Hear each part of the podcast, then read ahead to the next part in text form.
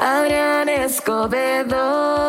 En una forma de respeto al público, este programa no tiene risas grabadas. Seguramente gente ya grande va a recordar este tema que tenemos de fondo, de dónde era originario y quién lo bailaba. Bueno, resulta ser que este tema lo hizo famoso en la televisión allá en la década de los 70 porque salía una mujer ahí muy voluptuosa bailando que se llamaba Gina Montes, que era la, bailarina oficial de este programa allá en los 70. Resulta ser, fíjese caso raro, esta famosa vedette y bailarina de la, de la década de los 80, 70 falleció a los 80 años en la ciudad de Nueva York tras librar una lucha contra el cáncer.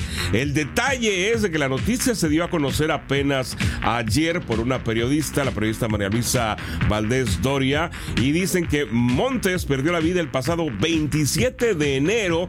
Sin embargo, la noticia fue dada a conocer apenas ayer por la tarde. ¿Qué le parece, oiga? ¿Eh? Está raro, ¿no? Pero bueno, hay la gente que se acuerda de este bailecito o de este tema. Bueno, pues hay que recordar el día de hoy, ¿sale? Estamos de regreso. Resulta ser que este video que está haciendo viral en las redes sociales, donde supuestamente se capta el llanto de un supuesto niño fantasma en una plaza eh, allá en Nuevo León, ha puesto pues la piel chinita a todos los internautas que aseguran que se trata de un espectro que se encuentra en las inmediaciones de esta plaza que se llama la Plaza de la Tecnología.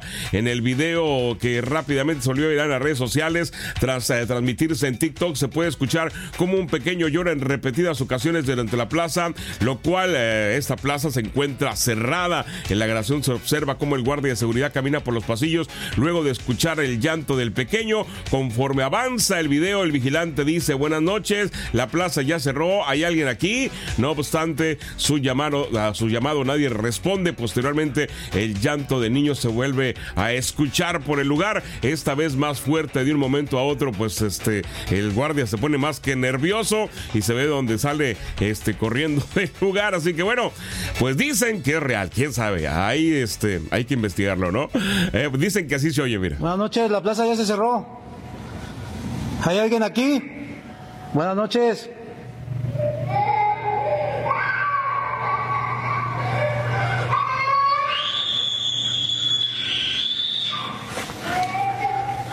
Buenas noches, ya se cerró.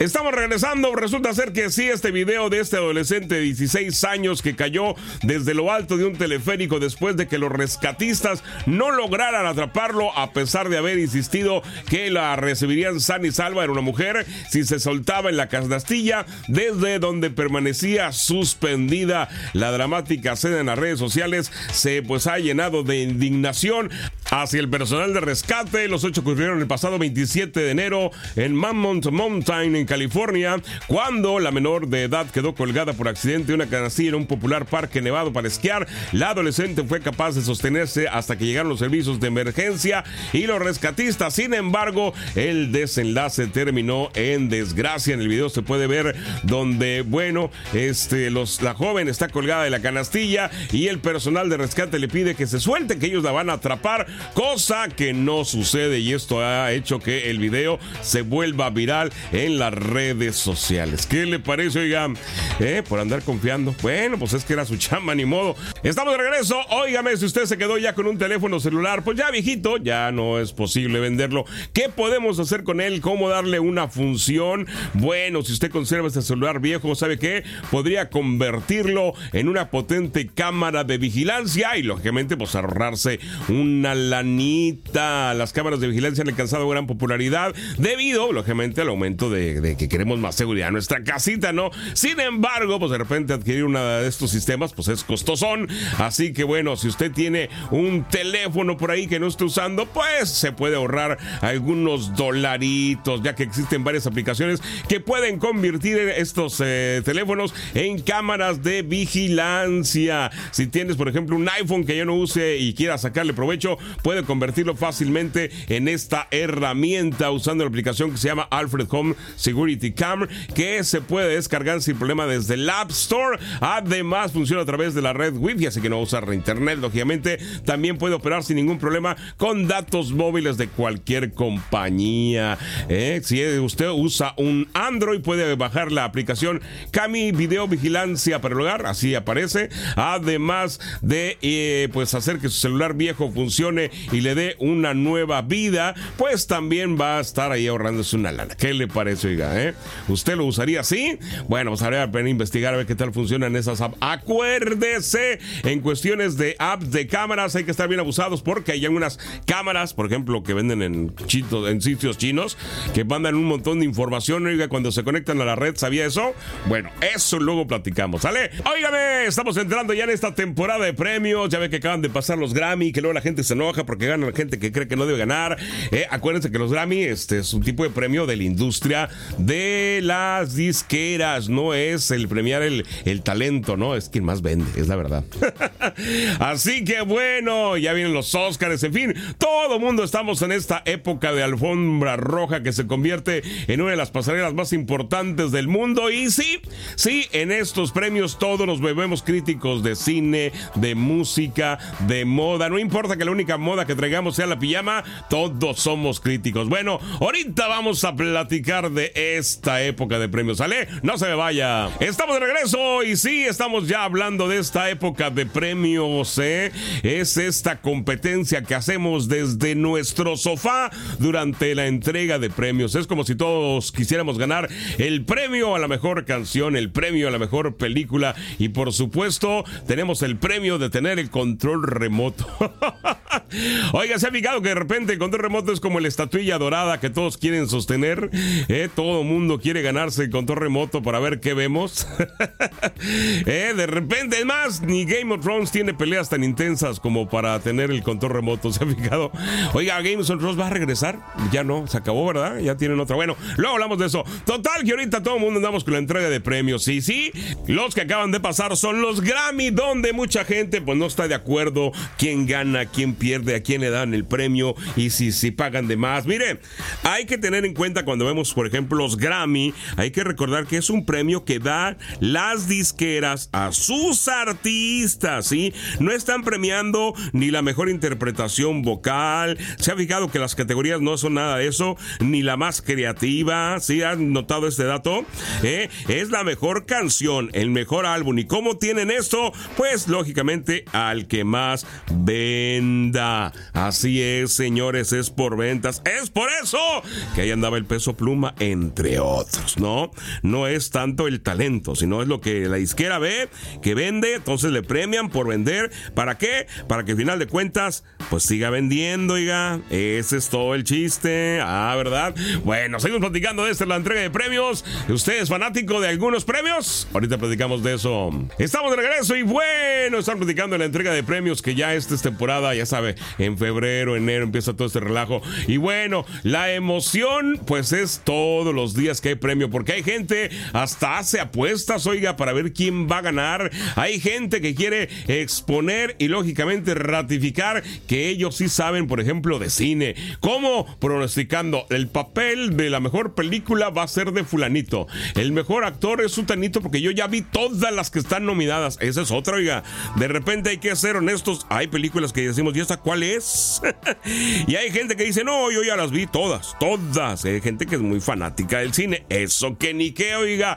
Pero de eso a llevarlos a ser expertos, ah, caray. Eh, además, eh, de verdad, hay gente que hace apuestas. Parece que estuviera un casino ahí en su casa, oiga, donde están apostando hasta el orgullo. no le ha tocado. Porque luego esa es otra. Pierde el que dice que sabe que va a ganar y empieza a decir, no, es que los críticos, no, es que la ¿cómo se llama? La casa productora ahí se mochó. Tampoco no. No le ha tocado ese tipo de gente cuando ve este, estos premios que no aceptan la derrota. no, es que él se peleó con el productor y por eso este, nada más lo nombraron. Montarán de excusas que ni son ciertas, oiga, pero bueno, ¿usted ya hizo sus predicciones para los premios? Eh, de repente hay predicciones que las fallas todas, ¿no? Pero puedes tener en tu defensa que pues nunca viste las películas, ni escuchaste las canciones y estabas apostando pues más que nada por, por comodidad y por no quedarte atrás más que por sapiencia. Bien, señores, pues ya saben, se está acercando la noche y le entrega los premios donde finalmente todo mundo va a acabar hundido en el sofá porque después de hoy horas y horas entre aplausos, lágrimas, discursos inspiradores, discursos ridículos, pues te das cuenta que el sofá ha pasado más emociones que nosotros, oiga, se va hundiendo poco a poco. Eh, vamos acabando con el pobre sofá que ni, ni la culpa tiene de los premios. Oiga, de verdad, ¿por qué son tan largas las te entrega los premios? Te has fijado horas y horas, ¿eh? Y uno ahí sentado, ah, pero dicen, espérame aquí cinco minutos y la andas haciendo de show ya. bueno, después de la entrega de premios, pues el sofá va a requerir una arregladita, va a requerir que lo dejes de usar algunas horas. Ya vio la entrega de los premios, ya disfrutó sus películas favoritas. No se pelee, oiga. Son premios que usted ni le van a. Es más, mire, los que pierden ni en el mundo lo hacen. Porque hay gente, hay gente que se apasiona, oiga. Hay gente que se enoja porque pierde su actor favorito. ¿eh? Hay gente que se enoja porque él dijo que esa película era buena del año y no era. ni siquiera quedan las ternas, oigan. ¿eh? Así que bueno, vamos a echar un vistazo de humor a estos premios. El chiste es compartir con la familia. Si a usted le gusta la música, el cine, en fin, acuérdese, es para convivir, oiga, no para pelearse, ¿sale? Para eso tiene los terrenos de la abuela o cosas así más importantes. oiga, estamos de regreso y resulta ser que sí, oiga, ya le salió competencia al Neurolink de Elon Musk. ¿Quién cree usted que anda haciendo la competencia? Pues sí los chinos.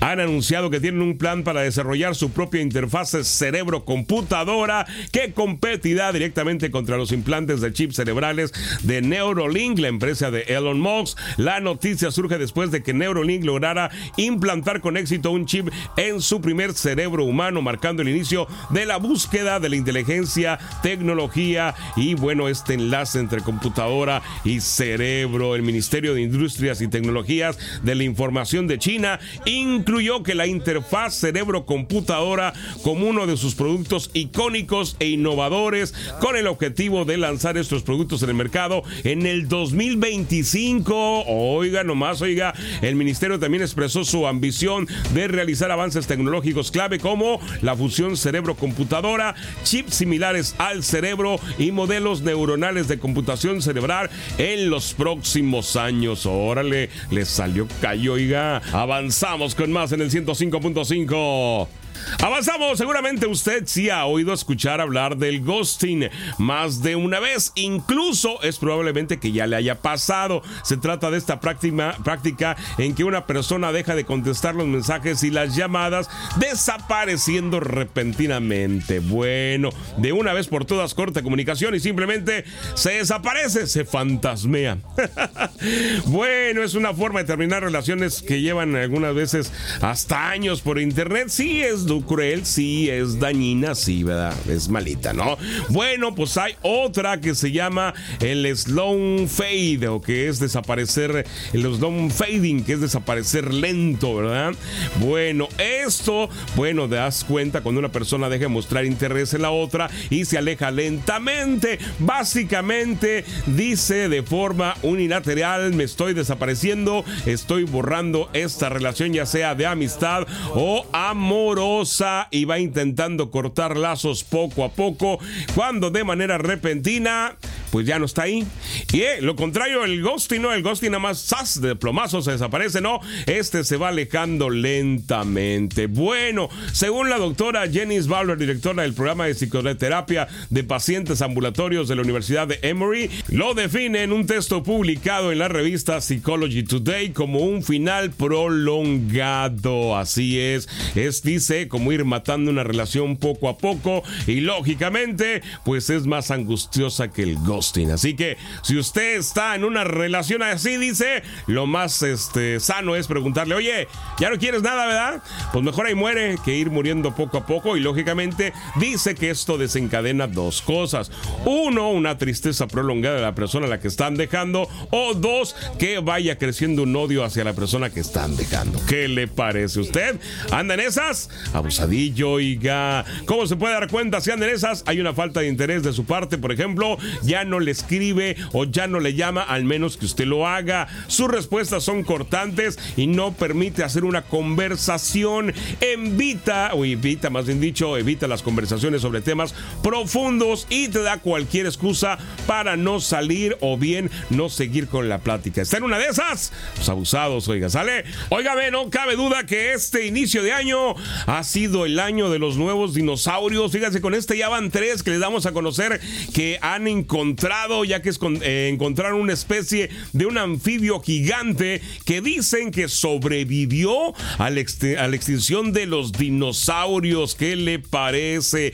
Antes de que desaparecieran los dinosaurios del planeta Tierra, existieron otras eh, impresionantes especies recientemente descubiertas como este anfibio carnívoro que sobrevivió a la mayor extinción masiva. De acuerdo con los investigadores de la Universidad Federal del Panamá, el cráneo del anfibio fue hallado en el 2022 en el sur del Brasil. Sin embargo, hasta estos días se dio a conocer la información ya que tienen recabada pues toda una ficha de lo que era este animalito. Se trata del Cautisochus rosai, un depredador anfibio que vivió alrededor de 250 millones de años, es decir, durante la extinción masiva del eh, Pérmico Triásico, que terminó con el 70% de las criaturas terrestres. Este nombre significa cocodrilo de hocico largo y Rocía hace homenaje a la profesora Altitla Stock de Rosa, que identificó el yacimiento del cráneo de este anfibio. ¿Qué le parece? Está feito el animalito, oiga. ¿eh? Eh, es muy similar, sí, a un cocodrilo o una salamandra gigante, aunque estos animales eran semiacuáticos, tenían extremidades similares, similares a los del cocodrilo. Según las investigaciones, esta especie de anfibio fue muy resistente y recuperó rápidamente del evento de la extinción. Uy, qué miedo, oiga. Le digo, seguimos descubriendo dinos nuevos, oiga. Óigame, ¿se acuerdan que por allá del principio de año dijimos este, estas, eh, ¿cómo se llama? Predicciones que hacía Nostradamus y que Nostradamus decía que el, el, ¿cómo se llama? El príncipe este que no quieren allá en Inglaterra iba a ser el próximo rey porque Carlos no iba a aguantar mucho. Bueno, pues el día de ayer se dio a conocer que el príncipe Carlos está enfermo de cáncer, tiene cáncer de próstata, el rey Carlos III, y esto ya lo informó el Palacio de Buckingham, o sea, hace que es oficial. Así que se irá a convertir en realidad lo que dijo el Nostradamus, oigan. Qué cosas, ¿no? Bueno, vamos a ver qué pasa más adelante. Según, según, fíjese todo el ámbito social, él no puede llegar a ser rey, ¿verdad? Estamos hablando de que corrieron, ya saben cuál, ¿no? Pero si llega a pasar, qué miedo, oiga. Bien, estamos de regreso, oiga, para platicarle algunas curiosidades de este mundo. ¿Usted sabe qué loción no usar si usted va a la selva? ¿Eh? ¿Usted usa, por ejemplo, la Calvin Klein Obsession for Men's? Bueno, debe saber que estas esencias de este perfume les encanta a los felinos como a los tigres, a los jaguares, a los leopardos. Dice que se sienten atraídos por el idioma idioma, oiga. Ya que estamos hablando de gatos, sabía que en los años 60 la CIA, que andaba espiando al Kremlin en la embajada rusa, convirtió a los gatos en herramientas de escucha. Así es, le implementaban eh, cirúrgicamente micrófonos y baterías. El proyecto se llamaba Acoustic Kitty y fue abandonado por las muchas dificultades que suponía entrenar a los gatos. Pues imagínense, pues cómo, oiga. A ver, gato, misifus, me métete a ese cuarto. Pues no, no hacían caso. Así que, ¿eh? ¿qué le parecen estas curiosidades del mundo? Día de hoy. Adelante. Escuche mientras los pilotos escriben luces extrañas y formación de triángulos sobre las praderas canadienses. A primera hora del 19 de enero, varios pilotos informaron de múltiples luces a veces en formación de triángulo muy por encima de las praderas canadienses. Me sugirió un avión de la compañía sobre Thunder Bay. Él cree que posiblemente podrían ser satélites, dijo un controlador de tráfico aéreo en Winnipeg a los aviadores alrededor de las 4 y 45 de la mañana hora local, según un audio obtenido por CTV News K.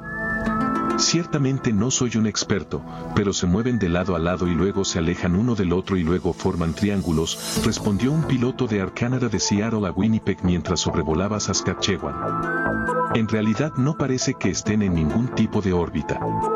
Pero quiero decir, no soy un experto. Sí, es bastante extraño, añadió un piloto de un vuelo cercano de Flair Airlines de Vancouver a Toronto.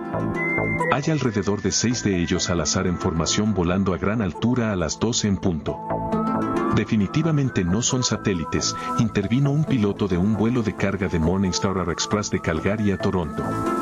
No se parece a nada que haya visto en los 15 años de vuelo nocturno que he realizado.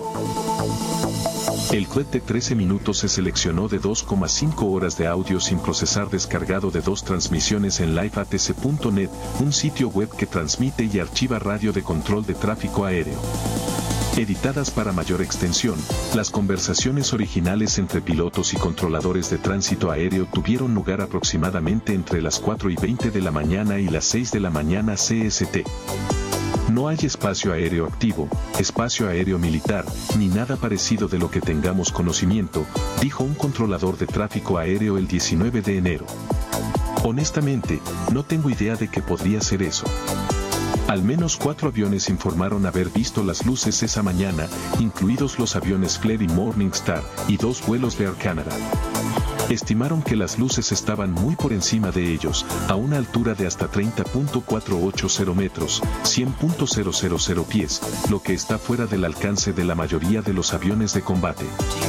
Otras dos tripulaciones también intervinieron para decir que recientemente habían tenido avistamientos similares en Canadá. Sigue con nosotros aquí en el 105.5